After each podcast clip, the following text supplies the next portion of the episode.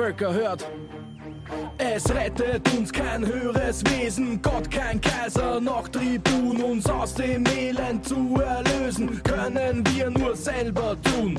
Herzlich willkommen zu Das politische Quartett, der Podcast gegen Notstandspolitik, weil wir drüber reden können, ehrliche Fragen, ehrliche Antworten und weil wir drüber reden müssen.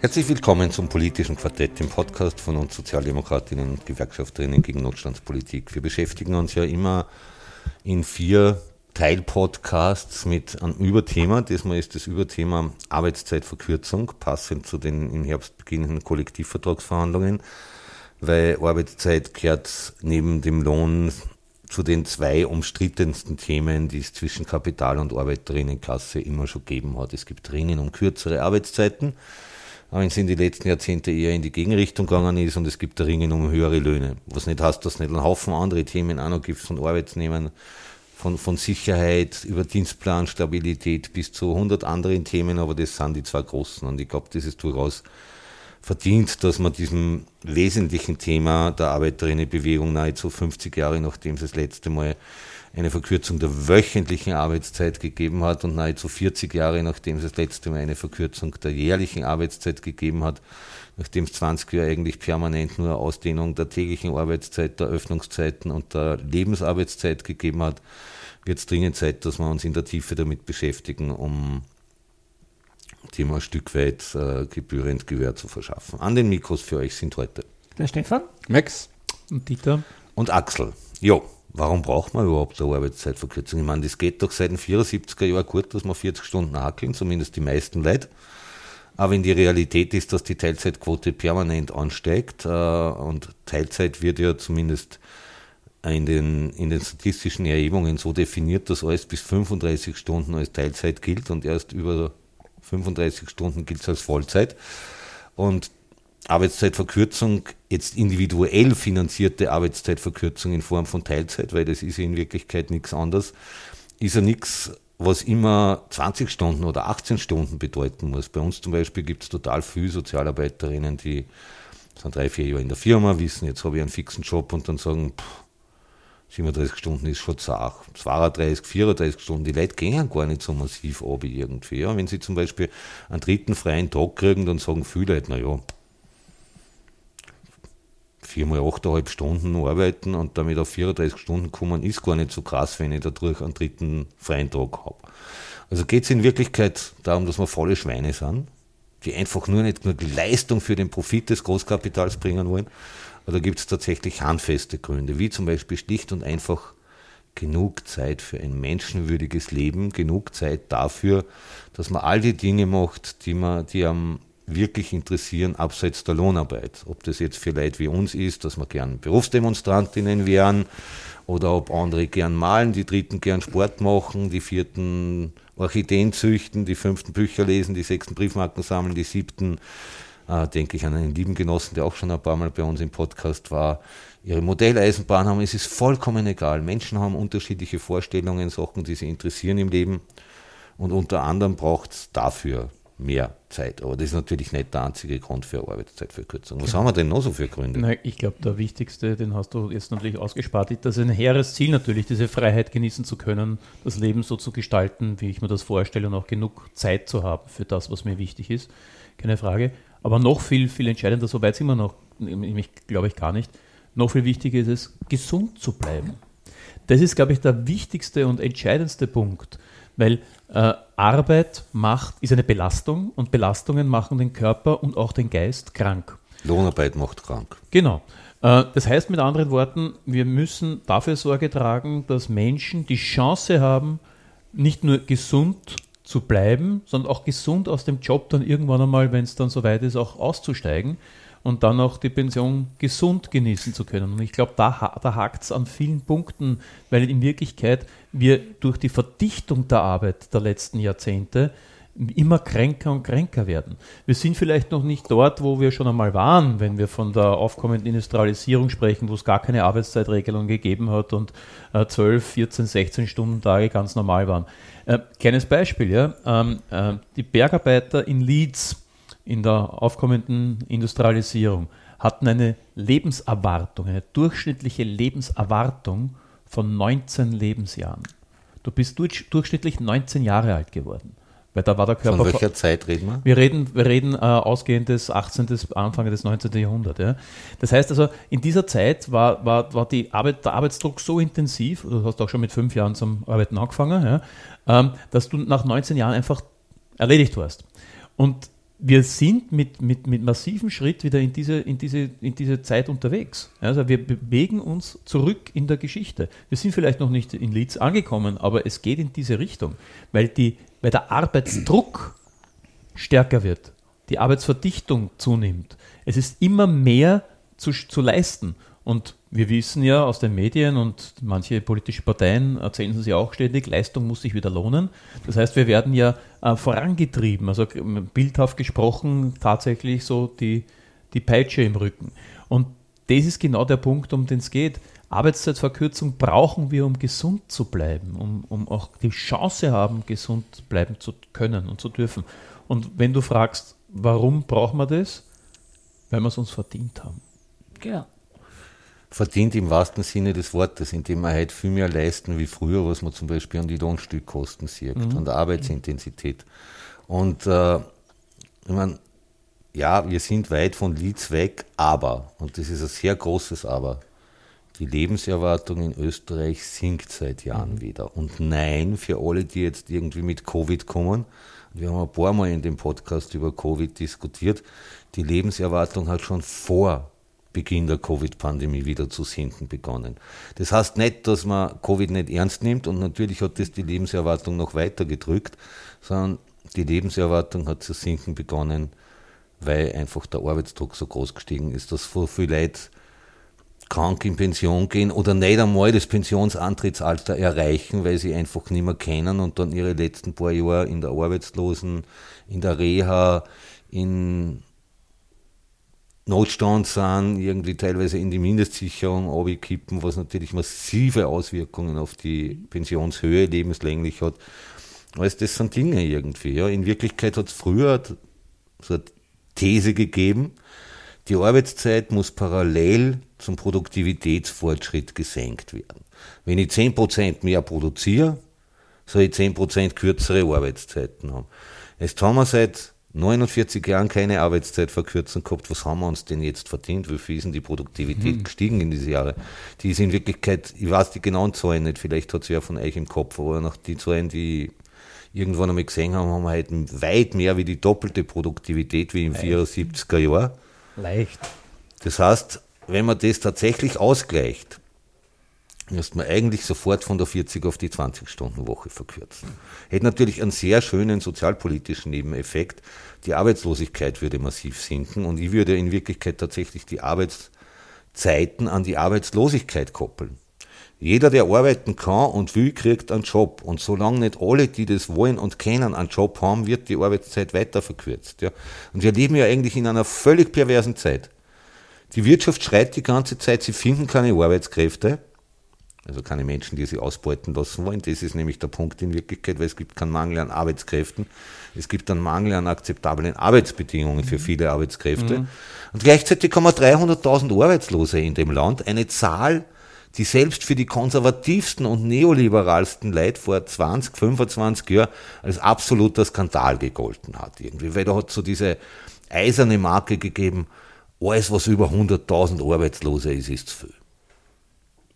Vor allem, vor allem weil, weil, ähm, weil, du das gesagt hast, so wie auch eben der Fach, äh, Fachkräftemangel, was uns immer wieder gesagt wird oder öfters, ja, wir finden halt kein qualifiziertes äh, äh Personal und dann tut es bitte mal gescheit ausbilden, ja, dann tut es auch dementsprechend bezahlen oder wenn es heißt Weiterbildung, wie, wie in meinem Beruf zum Beispiel, ja, wird da anboten. Ja, mir ist jetzt auch, äh, also ausgeschrieben worden, Weiterbildung, ja, wollte ich machen, bin ich abgelehnt worden, weil sie suchen halt, äh, wie jetzt, wir haben es gesagt, sie suchen Fachkräfte. Das heißt, ich bin keine, also sie suchen ähm, Meister, Teamkoordinatoren, äh, so Vorgesetzte, genau, ich bin kein Vorgesetzter, ich strahle das nicht aus, okay, passt. Ja, aber allgemein. Gratuliere. Sie, ja, danke. dann, dann, bin ich gefragt, warum, warum ich nicht mehr beworben als, als Teamkoordinator. sage ich, ich wollte sagen, Entschuldigung, ich bin kein Waschkaller ist leider so, ah, okay, jetzt wissen wir, wissen wir, richtige Einschätzung. Ja, aber allgemein, äh, du, wenn du, wie halt in, in, wie gesagt, in meinem Beruf, in der LKW-Produktion, äh, da tun wir halt schwere Sachen, ja, weil zum Beispiel Rahmen schieben, das Ding hat drei Tonnen oder du tust Kabeln, wie ich äh, fertigen, das hat auch ein Gewicht. Irgendwann einmal, das geht aufs Kreuz, ja. Und dann sagst du, das heißt, ich kann nicht mehr so wie früher. Oder wir, wir haben das beste Beispiel mal gehabt, das war beim ÖGB-Kongress, der, der Pflasterer, wird der geheißen? Günther? Günther. Günther, genau. Genau. Der zuerst acht Stunden die Pflastersteine über den Bugel zart hat und nachher dann soll er zwölf Stunden, ja, bei der, bei der Hitze, was auch immer. Ja, das geht auch rein. Und irgendwann sagen, ah, die Leute, erst, es geht nicht mehr so. Das heißt aber mit, mit allen möglichen Berufen, ja, das heißt doch im, im Büro so. Wenn, wenn, wenn manche sagen, ja, ich mache den Job seit 30 Jahren, ja, ich hocke auf dem Sessel, aber mir tut schon alles weh. Da müssen wir irgendwas unternehmen. Und ich habe leider das in, in meiner Firma leider gehabt, ja, äh, dass eine Zeit lang Leute, die waren auch in meinem Alter, jetzt mit 42, aber mit 25 an einem Herzinfarkt plötzlich gestorben sind. Oder zwischen, zwischen mhm. 35 und 45 hast du mal ein, so was nicht, drei, vier Wochen gehört, so dass der ist gestorben. Und denkst du, was? Die waren ja kerngesund. Waren es wahrscheinlich nicht. Du hast recht. Ähm, das ist eine große Gefahr, diese körperliche Unversehrtheit mhm. zu erhalten, dass, dass, dass, mhm. dass man auch gesund aus dem Beruf irgendwann einmal rauskommt. Was aber auch passiert, und das ist zunehmend ähm, schlimmer geworden, ist die psychische Belastung ja, in vielen genau. Berufen. Also körperliche Belastung, selbstverständlich, das, die, die, sind auch kalkulierbar. Also das mhm. wäre ja medizinisch messbar sogar, was zum Beispiel äh, beim Pflasterer das für eine Auswirkung auf die Wirbelsäule hat und was das für Maßnahmen bedeuten würde, dass die Arbeit so leicht oder das, das wäre ja noch irgendwie äh, greifbar. Bei den psychischen Belastungen ist es unglaublich kompliziert. Und was ich schon beobachte, ist, dass die psychischen Erkrankungen auch massiv zunehmen. Beweisen ähm, auch alle Zahlen. Ist, ja, ja. ist der, Haupt, der Hauptfaktor mittlerweile genau. für Invalidität. Und jetzt weiß ich schon, dass das Burnout zum Beispiel ein sehr inflationär äh, gebrauchter Begriff ist. Ja? Man sagt leicht einmal leichtfertig, ich bin auf dem Weg ins Burnout. Allerdings, wenn ich dann wirklich diese Erkrankung, Burnout habe, dann ist es eine schwere Erkrankung und da bist du ein halbes Jahr Minimum weg vom Fenster. Das heißt, es ist eigentlich auch ein, ein ökonomischer Blödsinn, jemanden in das Burnout zu treiben durch diese psychische Belastung. Aber das nur nebenbei. Das heißt also, der Arbeitsdruck nimmt so massiv zu, dass diese psychischen Belastungen zunehmen und somit auch die psychischen Erkrankungen zunehmen und somit das für die Volkswirtschaft ja aber auch ein, ein Nachteil ist. Also man muss ja das auch äh, Volkswirtschaft in der volkswirtschaftlichen Gesamt Gesamtheit denken, was wir da machen, wir fahren eigentlich mit Vollgas gegen, gegen die Mauer. Mhm. Das heißt, Arbeitszeitverkürzung ist es nicht nur wichtig für das Individuum, das diese Arbeitszeitverkürzung erfahren soll, weil es es verdient hat, und nicht nur das Individuum erfahren soll, äh, damit, damit, ähm, ähm, die, gesund die, das gesund bleibt, genau. Äh, nicht nur auf betrieblicher Ebene, weil ja, wir wissen ja auch, dass du bei kürzere Arbeitszeiten auch die Produktivität in Wirklichkeit steigt ja, und die Fehleranfälligkeit äh, gesenkt wird, sondern es ist auch volkswirtschaftlich notwendig, die Arbeitszeit zu verkürzen, um eben diese Erkrankungspotenziale zu minimieren, psychisch und physisch. Mhm. Es gibt, es gibt ähm, bei uns in Österreich, aber auch in Deutschland schon etliche Firmen, also Kleinfirmen haben sich das äh, so ausgemacht. Hat der Chef irgendwann gesagt, eh auch kleine Reparatur, was auch immer, Kfz-Handel, wie auch immer. Der hat gesagt, erst irgendwie passt was nicht, ja, die Arbeitsleistung meiner Leute geht runter. Und dann hat er mal gefragt, na, was ist los und so weiter. Und mit Betrieb hat er gesagt, na, Arbeitszeit zu hoch. Er hat gesagt, okay, probieren wir einen sechs, äh, sechs Stunden Tag. Äh, Tag. Sagt mhm. er, ich gehe mit der Arbeitszeit selber runter. Hat er gemacht, sagt er, das hat er nach einem Monat evaluiert, sagt er, Herst, das gibt's ja nicht. Der macht die Arbeit oder sie, die Arbeitszeit nur in acht Stunden, in sechs Stunden, die ist besser, die ist schneller und die alle anderen sagen, Herst, das ist super, ja. Äh, er sagt, ja, lohnt oder normal weiterzahlen, ja. Warum nicht? Wenn es die kleinen Betriebe können, ja, wieso können sie nicht größere? Es ist ja lustig, dass momentan, momentan gibt es diese ganzen Modellversuche in verschiedenen Ländern mit vier Tage Woche, mit kürzeren. Arbeitszeiten. Sehr oft in vielen kleinen Betrieben und auch wir als Gewerkschaft irgendwie bringen oft Beispiele von kleinen Betrieben. Aber wir übersehen dabei, dass einer der größten Weltkonzerne, die es gibt, seit, ich weiß jetzt nicht auswendig, seit 20 Jahren, die 30 oder 32 Stunden Woche hat, dort ein bisschen ein Panel gehabt, VW. Nämlich alle, die direkt bei VW angestellt sind. Ich weiß schon, dass da mittlerweile sehr viele Leiharbeitskräfte gibt. Mogelpackung, ja. Eh, ist insofern eine Mogelpackung, aber die direkt bei VW in Deutschland Angestellten haben schon längst die 32 Stunden Wochen und die sind nicht pleite gegangen deswegen irgendwie. Ja. Und, und ich glaube tatsächlich, man muss Ich habe jetzt vorher auf Lachsbeck gesagt, eigentlich müssten wir auf die 20-Stunden-Wochen gehen. Ich glaube, dass in Wirklichkeit eine Kombination von Maßnahmen wahrscheinlich gescheiter war. Wahrscheinlich war es gescheiter, die wöchentliche Arbeitszeit, ich sage jetzt einmal eine Hausnummer, auf 30 oder 32 Stunden Wochen zu verkürzen. Dafür aber den jährlichen Urlaub von fünf Wochen auf acht Wochen oder zehn Wochen auszudehnen, äh, damit du übers Jahr gut kommst und zusätzlich das Pensionsantrittsalter zu senken. Ja, das ist ja also eins von die von diesen, von diesen Mythen, die von den Neoliberalen gerne gestreut mhm. werden, irgendwie, die uns seit, wann es dieses EUGH-Urteil geben zum Frauenpensionsalter, ich glaube, es ist 30 Jahre her ungefähr, und alle erzählen uns, na, na, der EUGH hat gesagt, das Frauenpensionsalter muss angehoben werden. Na, Blödsinn. Völliger Blödsinn. Der EUGH, und darüber kann man auch politisch durchaus streiten, aber halten wir mal die Tatsachen fest, der EUGH hat nur gesagt, das Frauen- und das Männerpensionsantrittsalter müssen gleich sein.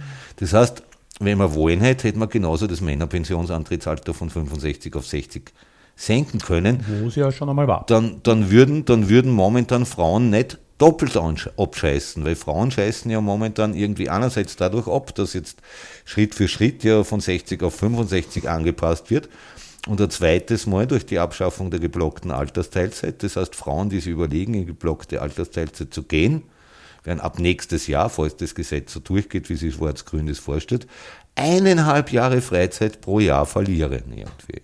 Das ist ein Irrsinn. Ja? Und dass das negative Auswirkungen haben muss auf die Gesundheit, auf die Psyche, auf die Leistungsfähigkeit. Und ich rede jetzt bewusst nicht von individueller Leistungsfähigkeit, weil unser Modell oder unser Bild von Leistung ist ein anderes. Wir haben ein Bild von kollektiver Leistung. Das ist in Wirklichkeit ein humanistisches, ein sozialdemokratisches Bild von Leistungen, wo Menschen mit einer unterschiedlichen Leistungsfähigkeit, mit unterschiedlichen Kompetenzen, Fertigkeiten, Fähigkeiten, Leid mit unterschiedlichen Krankheiten, einfach zusammen als Kollektiv, als Team, wie es das auch immer nennen willst, eine Leistung vollbringen, mit, mit, mit ihren unterschiedlichen Möglichkeiten, die sie haben.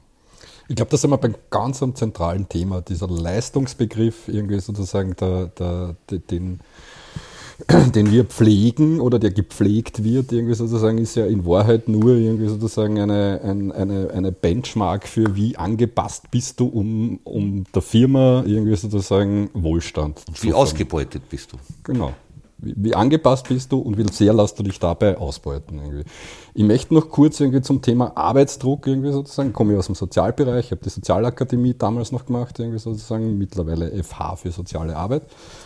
Und wir haben damals, das ist mir noch irgendwie so ganz prägnant im Kopf und verwende das heute immer wieder gern als Geschichte, irgendwie sozusagen, ich habe damals eine Lehrerin gehabt auf der Sozak oder eine Vortragende, die hat zu uns gesagt, na, wenn Sie ein Beratungsgespräch habt, das länger dauert, irgendwie sozusagen, setzt euch danach eine halbe Stunde hin und reflektiert das, bevor ihr zum Dokumentieren beginnt, damit ihr irgendwie sozusagen das Ganze, was ihr dort erlebt habt, irgendwie gut einschätzen, beurteilen, bewerten und dann verschriftlichen könnt.